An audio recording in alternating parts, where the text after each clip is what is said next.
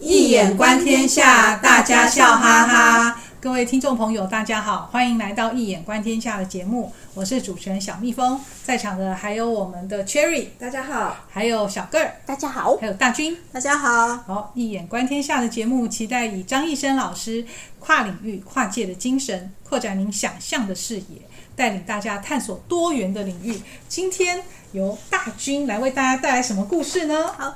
大家好，今天我和大家聊一聊一个，如果我们用现代科技把它放到影视剧，嗯、然后这个影剧这个剧集一定会非常精彩的一个玄幻的故事哦，嗯、就是《桃花女斗周公》。嗯，嗯好像有听过哎，呃，这应该。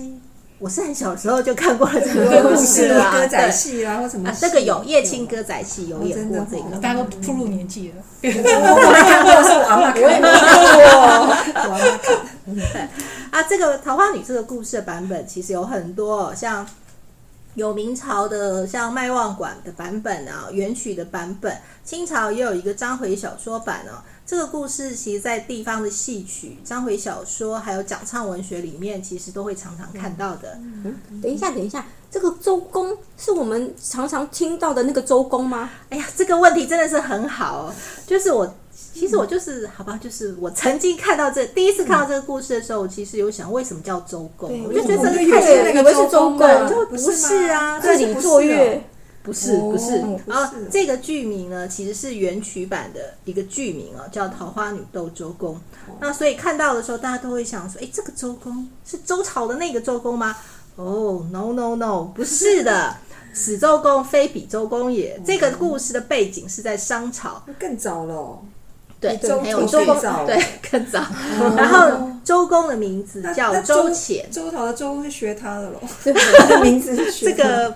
就不知道了。这毕，但这个故事是后人写的嘛，对不对？是流传下来的一个民间故事。我们用“公”都是尊称的意思啦，应该是啊。这个周公呢，故事里这个周公的原名叫周潜，是乾坤的乾哦。好，那因为他因为职务的一个关系哦，所以大家其实就是尊称他为周公。那这个故事有点长哦，我我尽量长话短说。先说一下桃花跟周公的前身。简单的说，就是在上古时代，玄武大帝在修炼的时候，不小心把戒刀丢在了荡魔山。哪一个？哦哦，荡荡就是有扫荡。扫荡。的扫，对，扫荡。对，然后妖魔妖魔的一座山哈。那之后他因为借刀丢了嘛，他就想那也刀鞘也没用了，他就把刀鞘留在了一个叫玄武洞内。借刀跟刀鞘就各自经过数百年，就修炼为人形。借刀就是阳体哈，刀鞘就修成了阴体。然后刀鞘呢就被召上天庭啊，就被赐名叫桃花仙子，并且让他管理一座桃园，桃桃花的桃，木字旁的桃。借刀得知以后就很不满意啊，就在荡魔山上兴风作浪，然后就被天兵天将擒住了，然后就被他就要等待问斩。那这个时候，太上老君就念他这个修行千年不容易，于是就出面将他带到兜率宫，做一个看守挂河的童子。哇！不过呢，这个借刀呢，仍然恶性不改啊，他就偷看了《天罡正诀》这本书，然后又私自下凡了，投生在商朝的一个诸侯家，就取名叫周潜。那他是后有官拜为上大夫之职啊，那他有娶妻封氏，育有一女。然后之后，他的太太就死掉了。那周潜呢？他的面色是黝黑的，有两道剑眉。那天庭得知借刀私自下凡以后，就派桃花仙子要下凡擒拿。那桃花是投投胎到呃一个叫任太公的家里面呢、那任夫人在生产前呢，有做梦，她梦到了从云中降下了一位仙女，交付给她手中的一个灿烂桃花。啊，在三天之后，她生了女儿哦，就取名叫桃花。那周公跟桃花两个人都是在幼童的时候就有获仙人的指点，所以他们都有学会了道术或是仙术。嗯、那周乾呢，他找了桃花下凡了一两个时辰。那大家也知道，天上一刻，人间数载，所以他在人世间的年纪是大了桃花数十岁哦。嗯，原来哇，哎，那刚刚有提到那个故事里面的玄武大帝啊，就是那个北方玄武的玄武吗？嗯、哦，对啊，这个就是我们所说的四象之一哦。哦那一般我们比较熟悉的就是左青龙，右白虎，嗯、前朱雀，后玄武。玄武哦、那代表了四个方位哦，就是东方青龙，西方白虎，南方朱雀。跟北方玄武，那我就接着说哈，这两位下凡以后的故事。那周干长大以后就承袭父职啊，那人家尊称他是周公嘛。那因为他见商王暴虐无道，于是就辞官，带着仆人隐居起来了。这个里面有一个仆人很重要，叫彭简，大家先有个印象哦。彭那彭简对，他开了一个占卜卦室哦，他每天就是算完十卦就关门。那因为周公断卦如神，所以这个他的这个卦室每天都是门庭若市。然后有一天呢，有一位贫困的寡妇哦，石婆子，因为她的独子呢叫石中甫，他出外营商以后就一直没有回来，他石婆子就向周公来问卜，那周公就卜卦了，然后就就跟石婆子讲说，这个石中甫当天晚上三更将会死在城外的一个破窑内，命中注定。没有办法救，那石婆子就很伤心了，对，断死了哈。然后呢，就引来，因为他住这个任家的隔壁哦，那任家就来关心哦。那桃花呢，问明缘由以后呢，他就算出石中辅其实命不该绝，他就告诉石婆子说：“你今天晚上三更的时候，倒坐在门槛上，将大饭勺往门槛上敲三下，叫三声石中辅，就可以解救了。”石婆子虽然其实他是很怀疑的，但是他还是依照桃花的方法做了。结果当天晚上，石中府是在破窑内休息，他半夜就听到了母亲在喊自己的名字，他听到了就起身走出。他刚走出那个破窑，那个破窑就塌了，好救了他，救了他，所以石中府就因而得救。真是遇到桃花大贵人了，命不该绝，对啊，真是。命不该绝。嗯、那周公当然是很生气，可是又无可奈何。那接着呢，周公就卜算出他的仆人彭简哦，彭简就说他的三日内会吐血身亡啊，怎么一样没得救啊？所以碰见一样就失失魂了，在街市上面乱逛，然后就碰到了石中府，他就想起来石中府之前是因死而没有死啊，所以他就跟着石中府回家，哀求他的求的一个救命之法。那这个石婆子就无奈之下，就告诉他说：“那你就到任太公家去试试。”那任太公家呢，在了解了情况以后，桃花就告诉了彭简说：“你沐浴更衣，准备七份贡品。晚上的时候呢，到城里面香火鼎盛的三官庙的供桌下面，躲在供桌下面等待。因为当天晚上北斗星的星官会下凡来巡查。嗯，等到呢天神星官要离开的时候。”你呢，就赶快跳出来抓住其中一位天神。那天神会问你：你要官位吗？你要功名利禄吗？这时候呢，你一定要回答说：我不要。最后天神一定会很无奈，他就会问你：那你到底要什么？这时候你就要说：我要寿命。这样子就能保你不死。那那这个彭简，彭简后来就依照桃花说的，就一一照办了，就顺利的躲过此劫。七位星君呢，就各赐他阳寿一百岁，左辅右弼的星君星官呢，各赐他五十岁，所以他一共可以活八百五十岁。原来北斗七星七百，再加上左辅右弼各五十，对，八百五十岁。八百五十岁，原来他有五十岁的寿命吧？这样是八百啊，八百七百，就是八百。他本来活五十岁，他本来是他本来有五十，然后再加上再加上八百，就有八百五。感谢感谢大家帮忙回忆。那这些新官呢，又将他的名字改为彭祖，然后新君呢，也让他服下一些一粒丹药，所以他就脱胎换骨，百病不生。可以好好享受那后面的福禄寿，嗯、所以这个彭简就是我们大家都非常熟悉，活在人间八百多岁的彭祖。哇，好棒！对，原来彭祖长寿的典故是从这里来的，居然是跟桃花女有关呢。对啊，而且那个象征福禄寿三星的寿星嘛，原来就是彭祖哦。我也是看了这个故事才知道，说哦，原来彭祖在这儿。对对，彭祖是这样来的。彭简。对，就是彭简。不过这个就是因为不同版本名字会有一点差异啦。哦、那接下来我们就继续喽，就周公就接连两次卜算失灵了，真是大为震怒啊！他盛怒之下就把彭简抓来哦，痛打一顿，然后就逼他说，到底是谁救他的？彭简一开始是绝口不提哦，可是当周公就要挥剑要杀他了，哦、那胆小的彭简就不得不从实招来说是桃花女帮的忙。那一连两次呢，都被桃花破了法。周公就是非常生气哦，怒极生恶胆，他就想出了一个恶毒的计策，他要报复桃花，以消心头之恨。于是呢，周公就派了家丁去找官媒，谎称要为儿子提亲。啊，他又没儿子，对啊，因为他太老了啦，太老了，对对对，因为他要害他嘛。对，然后说三天后要娶任桃花为儿媳，因为。周公算出了三天之后是凶神下降日，他要桃花一下轿就丧命。那桃花他当然也知道周公没有儿子，也知道他为什么要这样子，因为呃他就是要害他的性命啦。那反正他就是要来收服他的，所以他就兵来将挡，水来土掩呢，他就已经准备好了破解之法。那这里讲的就是我们大家其实都很熟悉的择日哦。它是非常非常专业的一门学问，婚丧喜庆是都要用到的。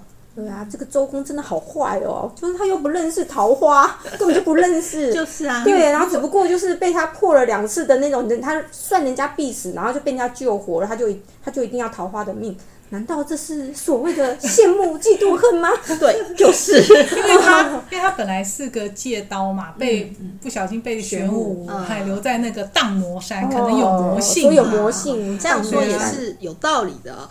好，那接下来我们就来看了大婚当日斗法，哈，是非常非常精彩的。它其实斗法有很好好几道哦，那。这个周公是设计了很多道的解煞哦，要让桃花遇煞而亡，桃花是一一化解。那我前面有说过，如果这个这一段拍成了影视剧，再加上现代科技的效果，嗯、在荧幕上的呈现一定是非常非常精彩的，不输那个好莱坞的。嗯、对对，当然要花大钱就可以了，三 D 特效或什么之类的。嗯、那桃花女破法出嫁的仪式，后来就衍生为传统的结婚礼俗。那这段斗法也非常的长哦，然后那个结煞也是非常多，你来我往的。所以，那我现在是只就几个大家比较熟悉的一个婚礼的习俗来简单的说一下。第一个就是我们常常会看到在传统婚礼上面，新娘子她会戴那个花凤冠，而且还要拿米筛遮顶哦。为什么？因为桃花在结婚当日要上花轿的时辰是冲煞的。所以桃花就戴上了花凤冠，然后呢，让第一个故事里面的石中府走在前面，拿着米筛遮住桃花自己的头顶，因为当天是煞气四处祸祟哦。那米筛上面是有千王孔嘛，我不同懂，它就是象征的有千只眼睛，可以驱鬼辟邪。那花凤原来是这个意思哦。那花凤冠上面的珠光宝气又贵气逼人，它可以避开被煞神打。打碎天灵盖哦！哇，原来是这样，因为我们常看古装片嘛，对，凤冠凤冠，对对对对对，原来是这么这样来的哈。那第二个就是新娘子为什么要红盖那个红头巾覆面呢？哦，那桃花算出上轿以后起轿的时辰就是冲太岁了，于是她上轿以后就从袖里面拿出一条了红金手帕盖在自己的头上，遮住了整个头面。以此来避开太岁的煞气，所以后来呢，在传统婚礼上面，新娘子就是以红头巾覆盖头面，就是为了要避开太岁的煞气。现在好像变成白纱，白纱嘛，而且其实一样啊，以前是先红盖头嘛，现在是先白纱。对，那只是我们现在在大概只有在婚纱照里面才会看到穿传统服饰，一般在除非有新人说我要进行传统婚礼，不然一般。大概都只能在对新娘就是婚纱照里面看到。那第三就是红毯的由来，花轿到了周家呢，那新娘要下轿了。那桃花知道那一天是黑道日，所以新娘呢如果走在地面上就会马上死亡，所以桃花就让时钟府取来两方进席铺地哦，它是两脚各踩在席子上面，前进一步就叫时钟府往席子往前挪一步。这意思也就是他利用净席来盖住所有有煞气的黑道，把它转换成为黄道来趋吉避凶。后来这个仪式就演变成为以红毯来取代，那结婚当天，新娘就会踏在红毯上。现在现在也还有选择黄道吉日，对，黄道吉日走红毯，对。然后第四就是撒米跟撒糖果。那桃花新娘桃花要入墙院了嘛？那这个时候呢，正值两位神只在巡查警备。如果这个时候进入呢，一定就会遭殃嘛，因为你冲撞了神灵。嗯、那他就叫石宗府取来了碎草、米谷跟染色的五色铜钱。那等他自己走，每走一步呢，让石宗府就撒一次。那这个就是所谓的拿草喂羊，谷米喂鸡。呃，五色铜钱呢，就是给小孩子去抢的，那就有孩子们在抢铜钱的这种争吵啊、吵闹声当中，就可以避开了煞星，然后新娘就可以平安的走到厅厅堂前面。这也就是后来传统婚礼上面很流行撒米的缘故哦。那五色铜钱后来就改为由糖果来替代。嗯，原来如此，好有趣哦！原来荧幕上面我们常看到一些结婚礼俗是这样子来的哦。嗯、对啊，嗯、那。然后两个人斗法的过程呢，即使周公斩掉了代表桃花命脉的桃枝，桃花依然是可以有法可破的。虽然周公的法术其实是不敌桃花的，但是周公他还是不服气哦，就是和桃花从地上打到了天上，惊动了天兵天将。最后呢，还是玄武大帝出面哦，然后告知两个人的缘由。周干是如意借刀所化，他是呃是在兜率宫是看卦河的童子。因为呢不守清规戒律，就私自下凡，所以他只好就连累了如意刀鞘所化的桃花要下凡来捉拿。说完呢，这个玄武大帝就告诫两个人要好好修行，并且将这两个人带到了武当山，成为周桃两位元帅。这故事就简单的讲完了。那我、呃、如果用一眼观天下的角度来看呢、哦？我是用桃花跟周公两个人对战仙法术法的过程为主，所以我我觉得这一段呢，取的就是地水师卦，因为师卦本身就是战争，它有对战的意思。那两个人对战的结果，它就是要比出一个高下嘛，就是水地比卦。嗯，那每一个周公制的每一个劫煞，就是要用破解的方法来。除煞或是避煞，嗯、这个就是雷水解卦。对啊，我们常说有一句话就是说有法必有破。嗯嗯嗯。然后呢，我把这个卦呢，师卦，我把它演绎出来的各种各卦以后，我就用一段话来贯穿桃花女斗周公这个故事哦，就是桃花跟周公两个人术法战争以后，就分出了高下。他们两个人在互相了解、包容、求同存异以后，一切重新开始。哇，这个地水师卦还真的很贴合诶，因为先天八卦、后天八卦的北方啊，好，先天八卦的北方是坤卦，然后后天八卦的北方是坎卦，所以合起来就是地水师诶。而且而且这故事里面其实借刀还有刀鞘都是玄武大帝的配备，这个故事的起源就是玄武大帝把借刀丢了才开始。哇。对啊，而且玄武大帝的道场就在武当山，就是刚好就是在北方，啊、都在北方，哎，对好有意思哦。而且桃花的命脉是桃枝嘛，那桃这个字啊，在中国是有长生的象征意义哦，就好像天上的蟠桃，是不是？蟠桃，蟠桃就是那个呃《西游记》里面那个，嗯、然后人生人间有寿桃，嗯、那难怪。难怪那个长寿的棚主会在中间串场的，都是跟寿命有关哦，长寿。嗯，没错没错，而且说起来呀、桃我们讲桃木啊，也是一种避煞的利器。那法师就有时候会用那种桃木做成桃木剑来斩妖除魔，对对对对对对，然后也有拿来做那种风水布局，有没有？然后所以这个故事就是他后来取名，他取名是桃花女，其实也是很贴切的哦。哦，他会避开那些避煞，对，刚好来避煞这样子，对，所以取得很贴切。嗯。感谢大家补充哦。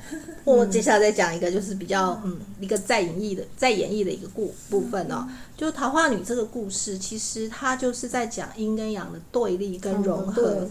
因为它的故事名字嘛，就是因为它很多版本，所以有的名字就叫做讲阴阳八卦桃花女，或者是呢有桃花女阴阳斗传哦。其实讲的就是阴跟阳之间哦的一个过程。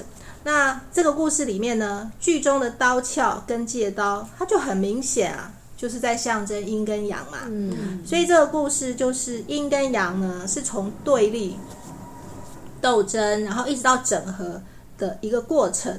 所以这个呢，也是中国阴阳哲学的一种体现哦。那大家也都很熟悉太极图嘛，嗯，那其实太极图它显示的阴阳里面有三个观点哦。第一个就是阴阳合为一，也就是原本就是为一体的。第二个就是阴阳互化，就是阳发展到了阳极的时候，就会生一个小阴出来。而阴发展到阴极的时候，就会生一个小阳出来，就是大家在太极图上常常会看到的两个鱼眼嘛，嗯、就是小鱼小鱼眼，也就是我们常会说阴中有阳，阳、嗯、中有阴嘛，其实就这个意思。那再来就是第三呢，就是阴阳他们是互为彼此的体用，也就是阴以阳为用，阳以阴为用，而这些正是易经上面所说的一阴一阳之谓道，然后阴阳合德的意思。哇，真的是，这真的这个故事真的跟阴阳很有关系耶！然后而且这个故事里面有好多的相术哦，还有占卜，还有除煞，真的原来。我们这些传统礼俗都是有典故的耶，嗯、真的是很厉害。然后呢，让大家趋吉避凶，大家百年好合，夫妻俩百年好合，吉祥如意。大家听完这一集，我恍然大悟，哦，原来结婚时有这些习俗，哦，原来都是有，对，这真的都是有故事的，而且都是要破煞嘛。对啊，可是我们现代人可能，尤其西方人，我想他们一定觉得这个应该很好笑吧？对，会觉得很好笑，对。可是我们宁可信其。对呀、啊，那我们现在要用什么样的态度来面对这些好像有点迷信，可是又不科学的文化或者知识呢？各位听众怎么听？你是怎么看呢？那欢迎呃有任何的想法或看法，欢迎回馈到 Pocket 信箱哦。那今天的节目就到这边结束，您的支持鼓励呢，是我们前进的动力。喜欢我们节目的朋友，请记得订阅关注我们的节目，并帮我们分享节目资讯，让更多的人以一眼观天下，以华人文化的万经之首《易经》为媒介，协助大家转换不同的视野角度来看世界，借由易卦。来隔世间的万事万物，看出现象的核心意，让真理自然地展现开来。节目资讯中呢，有张医生老师的新书《易经符号诠释学：当代华人格物的理论与实践》的新书介绍，以及新书发表会的精彩片段，欢迎朋友们点击连接收看。在此非常感谢大家的收听，也感谢 Cherry 小个还有大军的参与。我们下次见喽，拜拜。拜拜。